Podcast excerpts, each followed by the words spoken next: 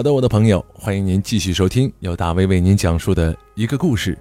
如果你也想听到其他的故事的话，也可以登录喜马拉雅搜索“大威来了”，选择一个故事来收听。当然，还有张佳佳从你的全世界路过。今天的故事名字叫做《无人知晓的雅丽》。说，我不知道有没有一只大雁，偶尔想留下看看北方的冬天。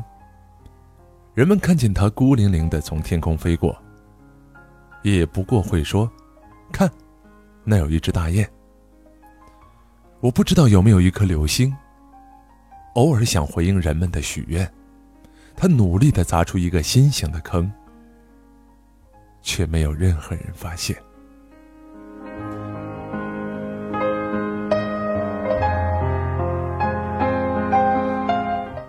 千万不要小瞧一条狗子。当我连它的毛色都快要忘了的时候，它也许还会记得你微笑的样子。这句话我始终没有机会对雅丽说。我和雅丽也始终是不一样的人。我是说，我会叫狗狗子，雅丽呢，大概会叫狗儿子。我在理发店做美发师。其实就是个洗头的，理发店就开在学校里，在旧宿舍楼改造的商业街上，不知道以前是不是女生宿舍，感觉阴气很重，所以我和另外的几个伙计一起住在了学校附近的廉价出租屋里。廉价出租屋的隔壁还是廉价出租屋，只是房客每天都换人。最便宜的隔间二十块一晚上。其实也就是一张小破床，比我们店里的洗头的床没大上多少。一些女学生看起来文文气气的，下午躺在我的床上洗头，晚上就躺在我隔壁的床上和人家睡觉。他们的男朋友花二十块钱开房间，他们花十块钱来洗头、吹头，他们赚十块钱，我们也赚十块钱。雅丽。和他们不一样。雅丽在躺到我的床上洗头之前，就来我隔壁的床上睡过觉了。我洗雅丽的时候，捏到了雅丽的耳朵，雅丽立刻拿肩膀去抵，一边发出了小小的叫声。我就立刻知道，雅丽就是那个雅丽了。雅丽走进店里的时候，就像是一只小灰老鼠。那时候我还不知道雅丽就是雅丽。那时候甚至没有人注意到她，你很容易想象这样一个女人会如何的翘床，微弱的，细细的，欲拒还迎的。总而言之，东洋风，你懂的。只是自从我搬进出租屋，就没怎么看片了。毕竟，隔壁那是国语的亲戚，哼，说起来有点可怜。每天晚上，我都是忍不住的就着隔壁的声音给自己来一发，然后瘫软入睡。东阳风的呻吟比较平常，各方言版本的 Yamada 大概也是中心思想。有的时候很激烈，脏字也飙得多；有的时候特别安静，安静的你以为隔壁两个人是相约来服药自杀的，直到传来了一个被口水呛到的声音。雅丽的声音不属于上述任何一个场景。特别的，甚至不像是出自他本人，他更像是出自一个绝望的爱着的烧伤病人，又明确又热烈又愤怒，又疼。他让你相信一切牙齿是柔软的，一些喘息是坚硬的，一些包容是充满侵略性的，哪怕是具死尸，也会被这欲望唤醒，想起前生吻过最颤抖的两片嘴唇。何况我今年只有二十一岁，热滚滚，活生生。据说，黑暗环境当中，成年老鼠的听力特别敏锐。于是，每当这个声音来临的时候，我就关上所有的灯。先洗个头，雅丽说。她看了我一眼，便侧过身子去脱外套。她的动作很缓慢，包一朵玫瑰似的。那件灰溜溜的大衣看起来却笨重的很。我下意识的去伸手去接，感到一丝残留的温度染上指尖，让他们变得又傻又钝。我定在那儿动弹不得，眼睁睁地看着玫瑰剥开了，里面还是玫瑰。雅丽卸下外套，就是小小的一颗花骨朵，仍然紧紧地闭着，已隐约有香气。他见我拎着他的衣服，赶紧又接过来，把衣服捧在怀里，叠了一叠。我们俩就像是第一天送孩子上幼儿园的年轻父母，在慌乱当中完成了某种交接。后来想起这一幕来，我总会忍不住傻笑。再后来，我想起这些傻笑，会觉得没有那么孤单。独自爱一个人有点痛苦，但是时间长了，这种痛苦也会变成一种陪伴吧。其实雅丽很像我中学时代非常讨厌的一个女同学，会把雨伞按顺时针折好，会给所有的书。都包上直挺挺的封皮。我时常心痒痒，想打破这种干净和控制，看看他们有没有疯狂的样子。我指了一指靠墙的床，雅丽就乖乖的躺了上去。上来一点，我拖住雅丽的头。在某个夜晚，那男人也这样对她说。雅丽挪了挪屁股，坐得更深一些。墙的那边传来他一声声的喘息，与他本人的画风严重不符的声音。多奇怪啊！这样一个雅丽，也是那样一个雅丽。多奇怪！爱欲汹涌时，有人不惜自己打破自己。雅丽的头发不是很长。但是很硬，也粗，也黑。我是个洗头的，只能聊聊这些。雅丽的脸上有四颗痣，分别在鼻梁、眉梢、下唇和左边脸颊一个说不清具体位置的地方。如果我不是一个洗头的，而是一个算命的，就可以和雅丽聊聊这些；如果我不是洗头的，也不是算命的，也许。就可以吻一吻雅丽的头发，和雅丽的脸了。我在美容美发学校的时候，老师经常和我们说，对待客人要像对待情人一样，特别是洗头的时候要温柔。不过，这个老师上完课，把剪刀往模特的塑料头皮上一插，就转脸出去抽烟了。我想我不是一个好学生，所以现在还在洗头。当然，也可能是我用情太深了。后来，别的伙计也发现雅丽是雅丽，不过还好，他们发现的不过是常常光顾理发店的那个雅丽。我们店里有一个潜规则，虽然我们只是洗头的，我是说，最靠墙的那张床是留给伙计们各自喜欢的姑娘的。那张床正上方的天花板有一张写着发膜价格的海报，有一些无聊的姑娘就会把眼睛睁开读那些骗人的广告。墙边有一扇小小的窗子，有一些无聊的阳光就会蒙在姑娘细细的脸上。我领着雅丽走向那张床的时候，所有人都暧昧不明地笑了一下。大概这件事情的乐趣对大家伙来说，主要在于把一个姑娘逼到角落，让她躺倒就躺倒。我猫着腰站在雅丽的身后，抚摸着她的头发，感到口中呼出的热气被口罩兜住，又折返回自己的脸上。这时候的雅丽，嘴唇在眼睛的上方，我望着他，就像蜘蛛侠倒挂下来望着他女朋友一样。尽管地球的安危、世界的正义或者雅丽的快乐，都与我毫无关系，但是这样度过的五分钟。好像比平时更长了。雅丽时不时回来吹头发，雅丽成为了专属墙角那张床的雅丽。雅丽时不时会来我隔壁，雅丽还是那个不知道和谁睡觉的压力。但是更多的时候，没有压力。从洗头床到结账台的八面镜子里，没有一个压力；从楼梯口到旋转彩灯的二十二个台阶上。没有一个压力。从小吃店到旧书店的三十七间店铺里，没有一个压力。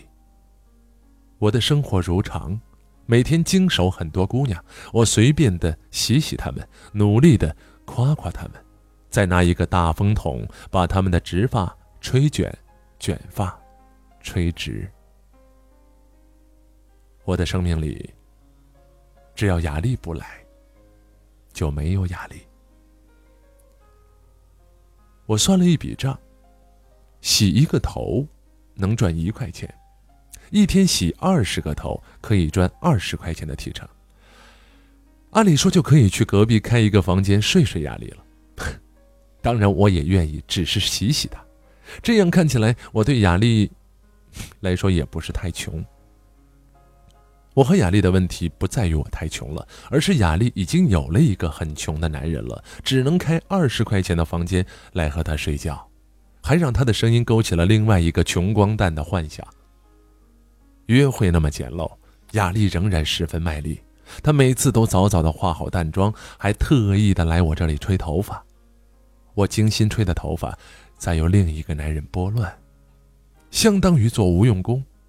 可是他那么快乐。我还能说什么呢？我说：“看你常来，不如办一张卡吧。”雅丽真的办了一张积分卡，她把头埋在柜台里，仔细写下了“吴雅丽”三个字。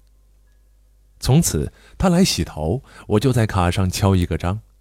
但是我心知肚明，整理这头发是为了拨乱用的，打扮这女人是送给别人用的。我敲一个章，就代表见他一次；见他一次，就是约会一次；我约会他一次，也是他约会她男朋友一次；他们约会一次，我就他妈的失恋一次。雅丽的声音大概也佐证了他的爱情。每当这个声音来临，我总是习惯性的关上灯，关上灯，听他，听得太清楚。只好又开灯，开了灯看自己，看得太清楚，只好又关灯。我真想给他点什么，好把他夺过来，哪怕是给他点钱花。可是，我比他的男人还要穷啊！我真想给他点快乐，可是他拥有的快乐显然比我更多呀。我只好把头部的按摩和理发的技巧。一起交付给他，把自尊和爱意一起交付给他。除此之外，真的什么都没有了。雅丽总是穿着她灰色的外套，像一只小老鼠，不引人注目。其实，我把头发染黑了、捋直了、抹平了、剪短了，也好像这所学校某一个学生。我想，我们俩站在一起并不相配。他。敢在爱情当中热烈的燃烧自己，而我从来都缺乏点火的勇气。他用力去爱的样子，是我从未见过的自己。也许爱情就是有这种力量，让公主变成骑士，让英雄甘做平民，让一个人内心的勇敢光芒四射，照得另一个人的懦弱无可遁形。一个礼拜六，我请了假，去看我的同乡欧文。哦，原来不叫欧文，因为成为了发型总监的男人才叫欧文。理发店在市中心最贵的地皮占了三层，进门有人鞠躬，进电梯有人陪同。我兜兜转转，终于找到了欧文的工作室，其实就是一个透明的隔间。欧文梳了一个大背头，穿上一件白衬衫，正扎着马步给一个七八岁的小女孩绑辫子。隔间里的沙发上坐着一个年轻的不像妈妈的女人，翘起一只穿着高跟鞋的脚，有一搭没一搭的翻看着时尚杂志。雅丽啊，这个世界上还有这样的地方呢。等欧文忙完，已经过了两个小时。我坐在休息区，看着这些脑袋上包裹着毛巾走来走去的人，再怎么高级的理发店，还是要把头发打湿。有时候我难免会想，人类的脑袋上如果长的不是头发，而是毛巾，会是怎么样的？夏天选木棉的，冬天搞个珊瑚绒的。晚上睡觉之前拔下来放在床上，一会儿叠成爱心，一会儿叠成大象。讲究的送去干洗，不讲究的扔洗衣机，毛秃了就去商场买一个新的。雅丽呀，这样我可就失业了呀。还好这个时候欧文过来拍拍我的肩，把我带到楼梯间，好好抽了一顿烟。你真是发达了哈！我从屁股兜里摸出了打火机，一下子不知道说什么。哼，有什么呀？切，每天伺候这些女人，跟伺候老佛爷似的。欧文深深的吸了一口浑浊的空气，我则不合时宜的想起了一张张可怜巴巴的小脸他们总是不停的哀求我，剪短一点点，真的，只要一点点。雅丽呀，你怎么不干脆是个老佛爷，好让我不要遇见？晚一些的时候，我手上拎着啤酒和烤串打算上楼回家，冷不丁看见楼梯上坐着一个伤心的雅丽。我们雅丽，是会来我店里，也是会来我隔壁的雅丽，是我能遇见的雅丽。雅丽听到脚步声，立刻挺起了身子，抬起了脸，就好像一个蜷缩的婴孩瞬间长成了大人，像一朵向日葵突然想看月亮一眼。你能想象那条脊椎原来像座破败的石桥那样拱着，突然感受到科技进步了似的把自己撑直了。你能看到一双宝石一样的眼睛在黑夜里寻找开采他们的工人。可惜。我不是他等待的人，于是，我只会比黑夜更黑。雅丽看了我一眼，又立刻暗淡的低下了脑袋，好像一朵花绽放了一瞬，恍然发现开错了季节。我只好默默记下这朵花开放的样子，走过他的身边。这是一个星期六，一个约会的大好日子。我们雅丽的头发怎么乱糟糟的？是谁给她吹的呢？我的钥匙怎么好端端的待在口袋里？怎么这么快就找到了呢？我的心里有一个不好的预感，而且这个预感成真了。从那个星期六以后，雅丽没有再来洗头，也没有再来我隔壁了。我的生命里，只要雅丽不来，就没有雅丽。可能是吵架了，可能是分手了，也可能是男方突然得绝症了。我比较介意的是，理发店的积分卡还没有积满，怎么说不来就不来了呢？那张卡虽然颜色俗艳了一点，好歹每个章都盖在格子里，字正腔圆的。我是说，那张卡的积分礼物。是我买的一条项链啊！如果有一个平行的世界，我比现在混得好一点点。我是说，比如在一间高级沙龙门口鞠躬。当我抬起头来的时候，却不知道我面前的雅丽就是雅丽。雅丽不发一言，只是抚摸着怀里的狗子。当然，我会叫狗子，雅丽大概会叫狗。儿子。她和别的小姐太太们一样，每天睡在华贵的床上，从来不劳烦自己的双手整理头发和脸。我关上门，直起腰，也不会多看雅丽一眼。我不知道有没有一只大雁，偶尔想留下看看北方的冬天。人们看见它孤零零的飞过天空，也不过会说：“看，那有一只大雁。”我不知道有没有一颗流星，偶尔想回应人们的许愿。他努力的砸出一个心形的坑，却没有任何人发现。我的生命里，只要雅丽不来，就没有雅丽。毕竟，把欢迎光临说的再深情，他。也不会走进我的世界。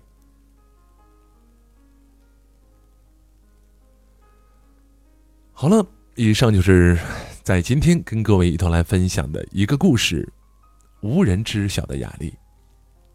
这个雅丽，是你心中一直都挂念的压力。每一个人心里都可能有一个压力，哼，亦或每一个人心里都会有一个难以忘记的他。我是大威，感谢你的收听，今天的一个故事，我们下一个故事再见。